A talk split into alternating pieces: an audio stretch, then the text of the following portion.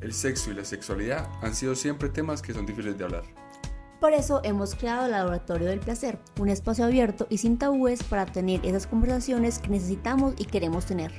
Bienvenidos a la segunda temporada del Laboratorio del Placer. Bienvenidos a un nuevo capítulo del Laboratorio del Placer. Eh, Juliana, bienvenida, ¿cómo estás? Hola, muy bien, contenta otra vez de estar acá. Hay unos temas muy eh, incendiarios, digamos, eh, pero bueno, ya miraremos. El de esa particularmente creo que genera bastante discusión. Sí. Puede generar muchos... Vamos a ir y rupturas. Sí, Sí. la verdad sí. Sí, escúchelo solo y después lo escucha con su pareja. El tema de hoy es la infidelidad. Entonces la pregunta va a ser si infidelidad es solo tener sexo con otra persona o qué significa tener pues, una infidelidad en la relación y así llegan por cantidades al consultorio. La infidelidad es un tema supremamente grueso, sensible, pero eh, como, como una sombra, ¿cierto? Es como si no la pudiéramos coger y materializarla porque hay cosas que damos por obvias pero cuando estamos en esa situación empiezan a aparecer un montón de aristas y de pero es que, pero es que, y bueno, eso nos hace difícil aterrizar la, la infidelidad. Yo no sé si sea la pregunta, el momento pertinente para esta, para esta pregunta, pero se supone que por eh, biología o por ser seres humanos, la monogamia no es nuestro estado natural. Ahí podría ser como el origen de tantas infidelidades, pues del, del tema de la infidelidad. Mira, esa tal vez sería la explicación o el primer argumento del que las personas nos pegamos, ¿cierto? Porque es como lo, eh, no me pueden negar, negar pues como que es un asunto biológico, sin embargo es una elección cultural. Entonces, eh, peguémonos de argumentos que nosotros sí podamos hablar y sí podamos gestionar. En este momento, millones de personas están engañando. Y eh, es, muy, es muy charro porque eh, si a todas las personas a todas las personas que les preguntamos por infidelidad lo descalifican eh, o hay mucha, mm, digamos, sensibilidad o, o, sensación de agresión cuando, pues es que ni siquiera lo hiciste bien porque te dejaste pillar, ¿sí? Pero si a esas mismas personas, esto es estadístico, no me lo yo, si a esas mismas personas les preguntamos si tú pudieras tener una infidelidad y no te pillan, ¿la tendrías? Y es como, sí, rotundamente. Entonces miren que ahí estamos en esa sensación de lo... El, la zona moral, ¿cierto? Como lo sensible, lo políticamente apropiado y eso se nos hace muy difícil de generalizar. Entonces, en lugar de ponernos a culpar a otra persona o las circunstancias o, lo, o la forma en la que estemos eh, definiendo la infidelidad, preguntémonos si cuando construimos pareja hablamos de la infidelidad, porque entonces digamos que la infidelidad termina siendo como la punta del iceberg, lo que explota, pero por debajo ahí. Pero lo hablaron, ¿cierto? Entonces llegan las parejas al consultorio y no, tenemos esta situación y yo, bueno chicos, eh, ¿cuáles son los acuerdos que tienen en la relación? Y es como, ¿qué? ¿Qué sí. acuerdos? ¿Cuáles acuerdos? Y es como, no sé qué, de qué hablas. Y yo soy como, claro, eh, pues qué acuerdos tienen, qué límites, cómo definen esto y esto y esto, entonces es obvio que están, por decir cosas coloquiales, es obvio que siempre están los dos con las familias extensas en todos los eventos, por ejemplo, que es una cosa que no se habla, que se va como dando a prueba y error, o cuando ya no queremos es como una excusa, ¿sí? y, y creo que sí se maneja frecuentemente, cómo se maneja el dinero, siempre pago, siempre pagas, partimos por la mitad o por porcentaje según cómo ganemos, eh, cómo se habla de la maternidad y de la paternidad, porque entonces llevamos cinco años de casados, pero yo tengo muy claro que no voy a ser papá, ella sí quiere, pero como no lo hablamos, pues es que nos estamos enterando, por ejemplo. Entonces, si nosotros no tenemos claro desde el principio cuáles son los límites que a mí me haría daño que me pasen, que me transgredan, no podemos aterrizar con claridad la infidelidad. Y la era digital nos pone un montón de, matices y de zonas muy grises, muy difíciles de manejar. Por ejemplo, si nosotros lo encontramos a nuestra pareja en la cama con alguien, es como, pues nada que negar, eso es infidelidad, ¿cierto? Digamos que es lo obvio. Pero, eh, ¿qué pasa con la pornografía? Es que está viendo porno. Ah, no, es que eso no es infidelidad, pero ¿qué pasa si la persona del porno le responde por una llamada a mi pareja como ¿qué te hiciste? Ah, es que es pornografía personalizada, pero hay una relación. ¿Sí? Entonces la pregunta es, para todas las personas que nos estén escuchando, pregúntense seriamente para usted qué significa que le sean infiel. Para usted, ¿qué significa ser infiel? ¿Cuáles son los límites que no se pueden pasar? Porque una pareja, eh, para una pareja será muy natural decir, pues a mí no me importa que mire muchas nenas o muchos chicos en la calle, es más, nos sentamos a morbosearlos juntos. pero para otras personas es como yo ya no le gusto, me soy infiel, va a fantasear con esa otra persona, eh, no me respeta, entonces hay límites personales también. Sí, cierto, como de nuestras creencias que, insisto, no se hablan en la relación y nos damos cuenta en el totazo. ¿Y cómo llegamos a, a eso? Pues cómo llegamos a los acuerdos. No, o por ejemplo a preguntarse uno mismo hasta qué punto, cuál punto me dolería o algo así es un asunto checho de conciencia. Lo que pasa es que como es un tema difícil nos cuesta ponerlo en la palabra. Entonces, por ejemplo, para a mí qué me dolería, o sea, la pregunta es tan básica como a mí qué me dolería que mi pareja hiciera. O también yo creo que es basado en experiencias, tanto ajenas como propias, no sé, la relación pasada eh, pasó X y Y, yo ya sé que eso me duele, pero sé que esto no. Entonces, como también ir conociendo, autoconociéndose con experiencias que por ejemplo, ya, ya viví. Puede que lo que me pasó en la relación pasada en esta no me dolería. Entonces, me di cuenta ya, allá tuve mucho dolor, pero me di cuenta que en realidad no era tan importante y que si lo hablo desde el principio, pues es una cosa que negociamos. Entonces es muy importante tener de referencia mi propia experiencia con el historial de vida con el que venga la otra persona. Porque entonces yo soy una frescura. A mí difícilmente una cosa me desestabiliza, en fin. Pero viene mi pareja, que es una persona que toda la gente le ha puesto cachos. Entonces va a encontrar en mí una anticipación porque es posible que necesite que yo le confirme ese patrón. Entonces una cosa que para mí sería súper light, para mí no representa una amenaza para la relación, mi pareja lo lee así, pero es porque su historia se lo enseñó. Entonces, construir pareja es una de las cosas más obvias que hacemos, pero de las que menos bien hacemos, porque lo hacemos todo a prueba y error.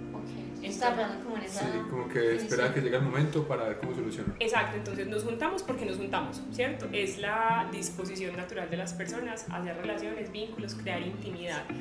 Pero nos vamos como dando totazos y es como, ay, no, por aquí no Muy descubriendo en la marcha y no anticipadamente. Y a ver, personas, tenemos el mejor recurso, lo que nos define como seres humanos y es el lenguaje. Tenemos la capacidad de decir sí, no, de preguntar, de, por ejemplo, si yo en este momento me siento con mi pareja y es como si yo hiciera esto, te parecería malo. Esto clasificaría como ser infiel. Ah, porque entonces, ¿qué viene? El susto de hablarlo. Ah, ¿cómo así lo hiciste? Ah, como si lo estás pensando. Calma. Calma. cálmate, Solo estoy, solo Estamos cuidando la relación, entonces lo importante es que sepamos cómo hablarlo. Porque entonces si la respuesta de, de, de mi pareja es, lo estás pensando, ah, pero es que acuérdese que usted venía, entonces como que se empieza a armar una bola de nieve y es, háblenlo con las manos abajo. Yo también creo que mucha gente entra o evita estas conversaciones por evitar, evitar peleas entre comillas, pero es, es algo súper importante. Es muy charro, la gente me lo cuenta en el consultorio, básicamente es que tiene el pecado encima.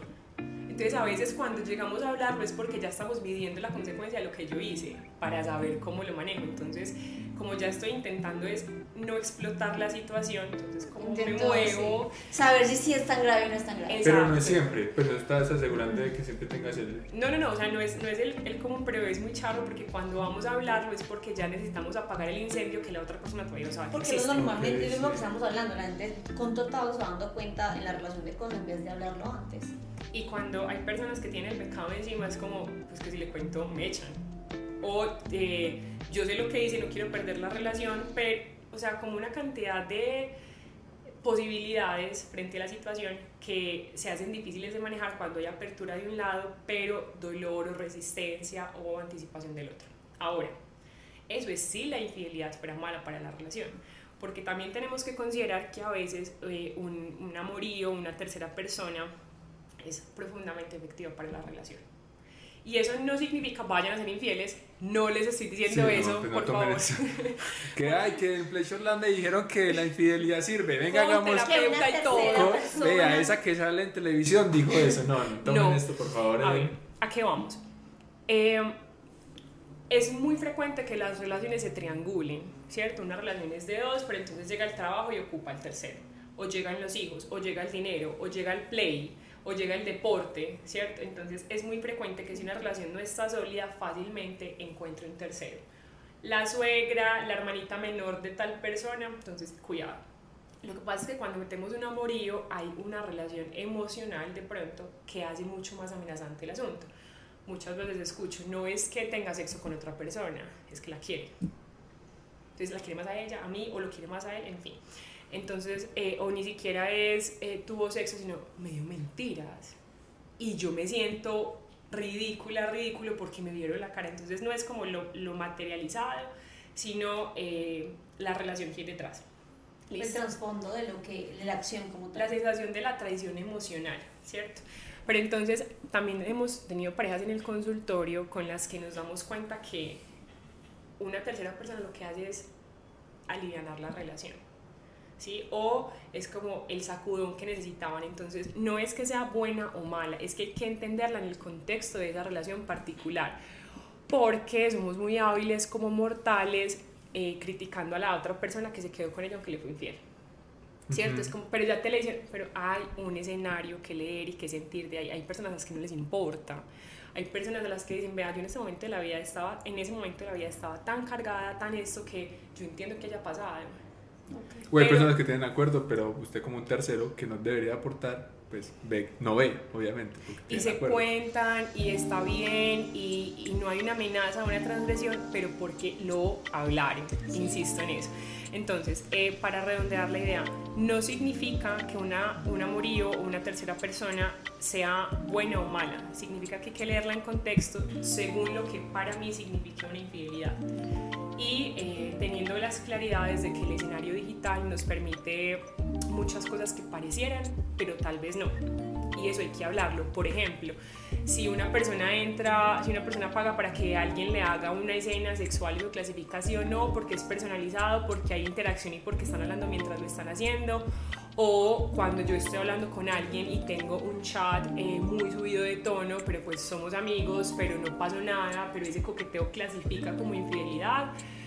O yo estoy con mis amigos y nos mostramos unas fotos pues muy on fire y entonces clasifica como infidelidad. O sea, un montón de cosas que parecerían que no, pero puede que me parezca que sí. Entonces, por favor, tengan esta en la conversación que no tiene que ser incómoda, pero sí muy necesaria en las parejas. Sí, el tema de los acuerdos me parece súper importante. Por ejemplo, em, hace un tiempo tuvimos una publicación sobre abrir la relación. Entonces, por ejemplo, hay gente que permite, que, haya, que permite que haya eh, sexo eh, con terceras personas. Puede ser o que me cuente o que no me cuente, pero que no haya ninguna relación de como vínculo dice, afectivo. Dice como ocho temas para hablar antes, quiero abrir mi pareja y como que el tiempo, algunas personas se dan un espacio durante la semana, la distancia si están en otra ciudad, eh, la elección de amantes, pues, pedir permiso por si puedes acostarte con alguien seleccionado, la experiencia, la confidencialidad y la discreción. Puede sonar muy loco porque obviamente eh, lo normal o, o, se juzga mucho el tema de la infidelidad o el tema de las relaciones abiertas, pero también es tener como ese respeto por si una pareja abrir su relación de X o Y manera y tuvieron todos sus acuerdos y todo está claro sus y para ellos está bien, pues también eh, no juzgar eso y mirar de pronto en tu pareja o en tu relación que, que se puede aplicar si quieres o tener muy claros los acuerdos, como hemos dicho, de que sí y que no se vale. Ah, yo voy a abusar de que no estoy dentro del consultorio y esa no sería la forma en la que se lo a mis pacientes. Eh, y es Normalmente llegamos al consultorio como con un problema, con mi propio incendio y empezamos a criticar para afuera. Entonces, de verdad, la pregunta más humana es, ¿a uno qué le importa la forma en la que otra pareja gestione su relación? Porque es que cuando tenemos, ahora también que eso terminará siendo proyectivo, ¿cierto? Cuando yo tengo mi relación suficientemente agrietada y, e, e inestable, lo que hago es disparar para afuera, un poco escondiendo y haciéndole sombra a lo que yo tengo acá personas. Las, eh, las relaciones de pareja son lo más ambiguo, lo más amplio, lo más flexible y lo más impredecible que hay. Entonces, la pareja que yo soy hoy con mi pareja no va a ser la pareja que soy en cinco años, porque somos dos personas cinco años diferentes. Entonces, eh, cómo se gestiona y cómo crezca y se mueva esta relación acá de manera interna nos corresponde a nosotros. Puede que en algún momento nosotros digamos, eh, démonos chance de tener relaciones sexuales por fuera pero después de cuatro o cinco meses, un año, es como, no, qué rico volver a la exclusividad y volvemos. Pero nosotros además no estamos preguntando opiniones de afuera. Ahí les parecería bien si nosotros, pues ustedes qué opinan, si nosotros nos compartimos, salvo si se le van a preguntar a unos amigos si quieren estar, pues que es distinto, si tienen el mismo acuerdo o no. Pero eh, en tanto nosotros más íntimos seamos en la manera de leer nuestra relación, eh, más hacia adentro vivimos más tranquilos. ¿Sí? Porque tener mil referencias de es que esa pareja se ve perfecta. Venga, en redes sociales dicen muchas mentiras. En Instagram todas las parejas son perfectas y, Y esas parejas no existen. Entonces tenemos un montón de gente que se monta en la farándula, que son eh, que les pagan por mostrar ese tipo de vida, que lo que hacen es generar mucha ansiedad, que llegan al consultorio diciéndome, fracasé, eh, en mi vida nada tiene sentido, yo qué hago si yo pensaba esto, pero es que no he hecho esto, no he hecho esto. No es igual a la que vive personas". esta persona. Exacto. Entonces, de manera coloquial, ocúpese de su relación, ¿cierto? Dele prioridad a lo que en su relación es importante, lo que a ustedes les genera una prioridad y deje que las personas tengan auténticamente su vida de pareja. Y eso le permite dormir más tranquilo o más tranquilo, ¿cierto? Porque yo me estoy ocupando de mis necesidades y entre usted menos opine hacia afuera, menos da la posibilidad de que opinen de usted. Entonces, ese es un límite súper importante, incluso ni siquiera siendo pareja, sino como humanos. Entre menos usted eh, tire y dispare hacia afuera, menos autoriza a la gente a que le invada su privacidad. Aplica con familia, con amigos, con la misma pareja. Entonces, en este tema tan sensible como es la infidelidad, eh, que el punto de comparación no sea la experiencia de otra pareja. Mira, es que esa pareja fue infiel, pero eso les arregló la relación, pues siquiera entonces, si este mes es infiel, entonces arreglamos la de nosotros. Sí, Tampoco, es. ¿cierto? O sea, Igual no. cada pareja para mí es un universo totalmente Total. diferente, entonces uno no puede asumir que lo que le sirve a, a Pepito a servir a mí, entonces sí Ujú. es tener mucho cuidado con lo que se hace dentro de la relación porque es de, pues, es de dos. Pues obviamente primero uno conocerse y como decía Juliana, uno preguntarse y también como con la pareja. Somos, los dos tenemos que llegar a esos acuerdos. Se llama respeto. Respeto por mi pareja, que yo la blindo y no dejo que las demás personas la hagan, la definan, llámese en suegros, llámese en cuñados, llámese comunidad religiosa, llámese equipo de trabajo, lo que sea. Respeto para que lo de afuera no empiece a, como a perforarla y respeto para que nosotros tengamos una, un- una construcción suficientemente íntima, suficientemente sólida como para que nos interese a nosotros lo que estamos haciendo. ¿Sí? No, no somos una pareja de vida pública, eh, una vida de pareja no es eh, instagramable para que la gente opine qué decisión tomamos. Entonces creo que ahí es un asunto más de, de um, salud mental que de infidelidad. Y sobre infidelidad, eh, um, Si la pregunta es, ¿es ¿la infidelidad es solo tener sexo? ¿Cómo responderías a esa pregunta? es que la situación es muy complicada. Si la, si la infidelidad es solo tener sexo, yo, Juliana Correa, con la experiencia que tengo en el consultorio, diría no, ¿cierto? Como profesional digo no. Infidelidad no es solamente tener sexo. Infidelidad es lo que a la otra persona le parece que le hace daño en el marco de esa relación, ¿cierto? Son los acuerdos que se transgreden, porque es que incluso a veces la infidelidad ni siquiera tiene que ser erótica. La infidelidad, y esto pasa un montón, se fue de viaje con los amigos y no conmigo, y ese viaje era muy importante para mí, eso es traición. O sea, hay personas para las que eso es absolutamente determinante y esta relación no sigue, pero porque hay mucho valor simbólico en eso que se hace con la otra persona y no conmigo. Y como sabemos que eso hace daño, se esconde. No, voy a estar donde, donde mis tíos y estoy con mis amigos haciendo esto. Lo que vos querías hacer conmigo también. Exacto, entonces, ¿qué tiene en común la, la infidelidad para definirla más grande? Eh, como, silencio, como modificar la verdad y a veces de modificar la verdad es erótica. Pero es lo que necesito mentir, lo que necesito solapar porque sé que si lo digo hago daño porque es un límite que voy a transgredir de la otra persona. Entonces me parece importante esa aclaración. La infidelidad no, no siempre llega a la cama, no siempre llega al contacto de los cuerpos. Entonces, por ejemplo, lo que hablamos ahorita, si yo tengo un chat super horny con alguien que puede ser hombre mujer, que no, no sea el mismo sexo ni el mismo género de mi pareja, eso es infidelidad porque estamos hablando de cosas súper intensas o estamos fantaseando entre las dos personas, pero pues de ahí nada va a pasar. Entonces la respuesta es no nos tocamos. Eh, pues fue con una mujer y a mí me gustan los hombres, entonces no clasifica. Entonces esos detalles, esas aristas, no las podemos opinar desde fuera. Entonces llegan mucho al consultorio, mira lo que me hizo, mira cómo lo... Y lo habían hablado, ¿cierto? No lo habían hablado, listo, entonces hablemoslo ahora. ¿Qué significa tal y qué significa tal? Pero es ambiguo. Sí, yo creo que también en ese momento, que creo que te llega a ti al consultorio gente que pues ya dolida, es muy difícil llegar a acuerdos. Qué bueno que la gente pudiera aprovechar este podcast y sabiendo que es importante llegar a acuerdos, hacerlos previamente y haciendo suposiciones, no, no con la como con esperando que el otro te vaya eh, a decir cosas que haya hecho, sino porque son cosas que podrían pasar, que se pueden poner sobre la mesa y decir, bueno, eso sí no me gusta, esto tal vez lo pase y con la mente abierta. Miren, algo tan como tan extendible como es la sexualidad.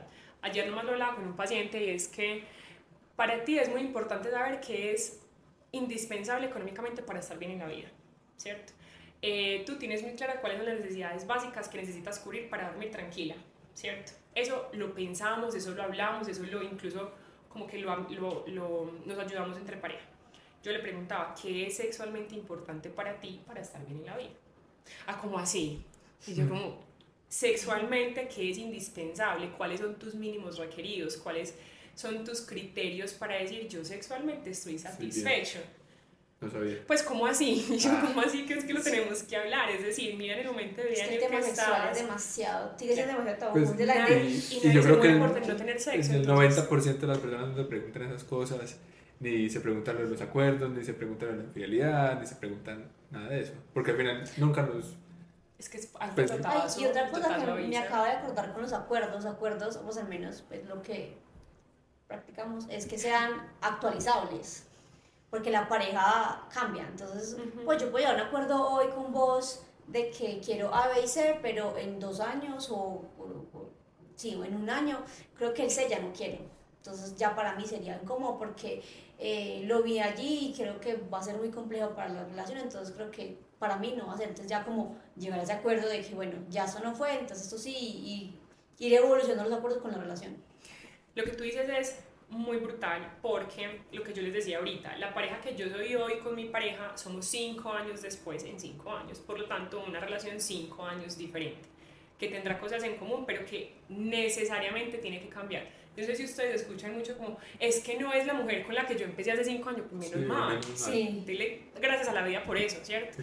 Entonces, con lo que dices es, esos acuerdos tienen que ser actualizables, porque no están escritos sobre piedra, además es la condición humana que cambiemos. Sí. Nos cambian las circunstancias de vida, nos cambian las expectativas, nos cambian eh, los, los proyectos, ¿sí? Entonces, en, en el marco de esa evolución, nuestros acuerdos tienen que evolucionar. Eh, no va a ser lo mismo que nosotros estemos empezando una relación de convivencia después del matrimonio, y cuáles son nuestras expectativas y nuestras posibilidades sexuales a eh, llegar a los hijos, ¿cierto? O tenemos una persona en casa por tres años, entonces ahí qué vamos a hacer. Entonces cambia la situación económica, cambia la rutina, cambia el sexo. Yo les recomiendo que cuando tengan, o seguramente muchas parejas se van a ir a hacer acuerdos después de escucharnos, Ojalá, ojalá Sí, los sí. hagan. entonces, también pónganse fechas para actualizarse. Por ejemplo, eh, que tengamos una cita cada seis meses y pensemos esto. Eh, hay personas que lo ritualizan como cada que termine el año, nuestros deseos de nuestros planes para el próximo año, nos sentamos a revisar la pareja y decimos, hey, aquí la vamos cagando, esto está súper chévere, eh, esto definitivamente fue el mejor acuerdo, sostengámoslo, los otros no son necesarios. Pero si ustedes no revisan, eh, es como revisar las finanzas. Ustedes no simplemente las definen y están por siempre. Cada tanto tiempo se van dando cuenta si están funcionando, si se descacharon, si hay que apretar, y eso mismo pasa con la pareja. Entonces, hagan acuerdos, revisen los acuerdos, disfruten los acuerdos. Así funciona. Y yo creo que para cerrar, pues como el tema, creo que la infidelidad también es muy subjetiva. Entonces, eh, si tener solo sexo no es infidelidad, eso depende de cada pareja. Entonces, convérselo.